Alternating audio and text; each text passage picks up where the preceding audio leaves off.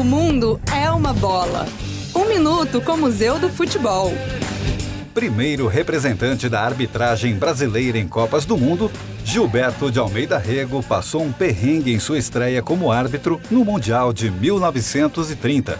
Foi no jogo França e Argentina. Aos 36 minutos do segundo tempo, os argentinos abriram o placar. Três minutos depois, quando os franceses estavam prestes a empatar, o brasileiro encerrou a partida, quando ainda faltavam seis minutos para o jogo acabar.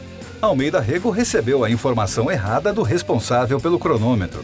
Alertado pelos franceses, o árbitro levou meia hora para convencer os argentinos a voltarem para o campo e disputar os seis minutos faltantes. No final, a Argentina ganhou mesmo por 1 a 0.